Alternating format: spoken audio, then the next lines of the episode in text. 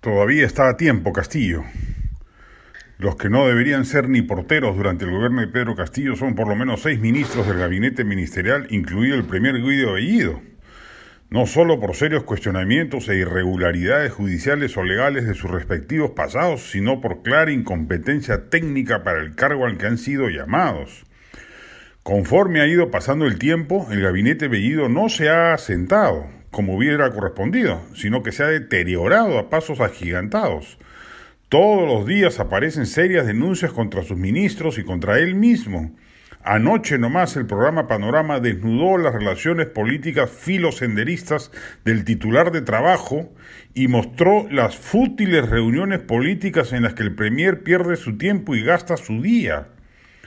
Con este gabinete el Perú va camino al abismo social, político y económico. Por más que los titulares de salud y economía, que son de lo mejor de este gabinete, hagan los esfuerzos necesarios, chocan con una manga de ineptos que traba cualquier política pública. Por ello es que todas las encuestas coinciden en desaprobar al gabinete. Hoy la República publica la encuesta del IEP que indica que el 58% desaprueba la labor de Bellido y apenas un 32% la aprueba. Cada día que pasa, Bellido sentado en la PCM deteriora al propio gobierno, que también ve cómo sus niveles de aceptación son históricamente bajos. Ha trascendido que el presidente haría varios cambios ministeriales, incluido el del Premier, antes de este jueves, que correspondería presentarse ante el Congreso a pedir el voto de confianza. Ojalá así sea. La oposición de centro y derecha es muy dura, y está bien que así sea pero a ellos se suman fuerzas internas del gobierno que se resisten a los despropósitos serronistas de copar de personajes mediocres y políticamente incorrectos el gobierno.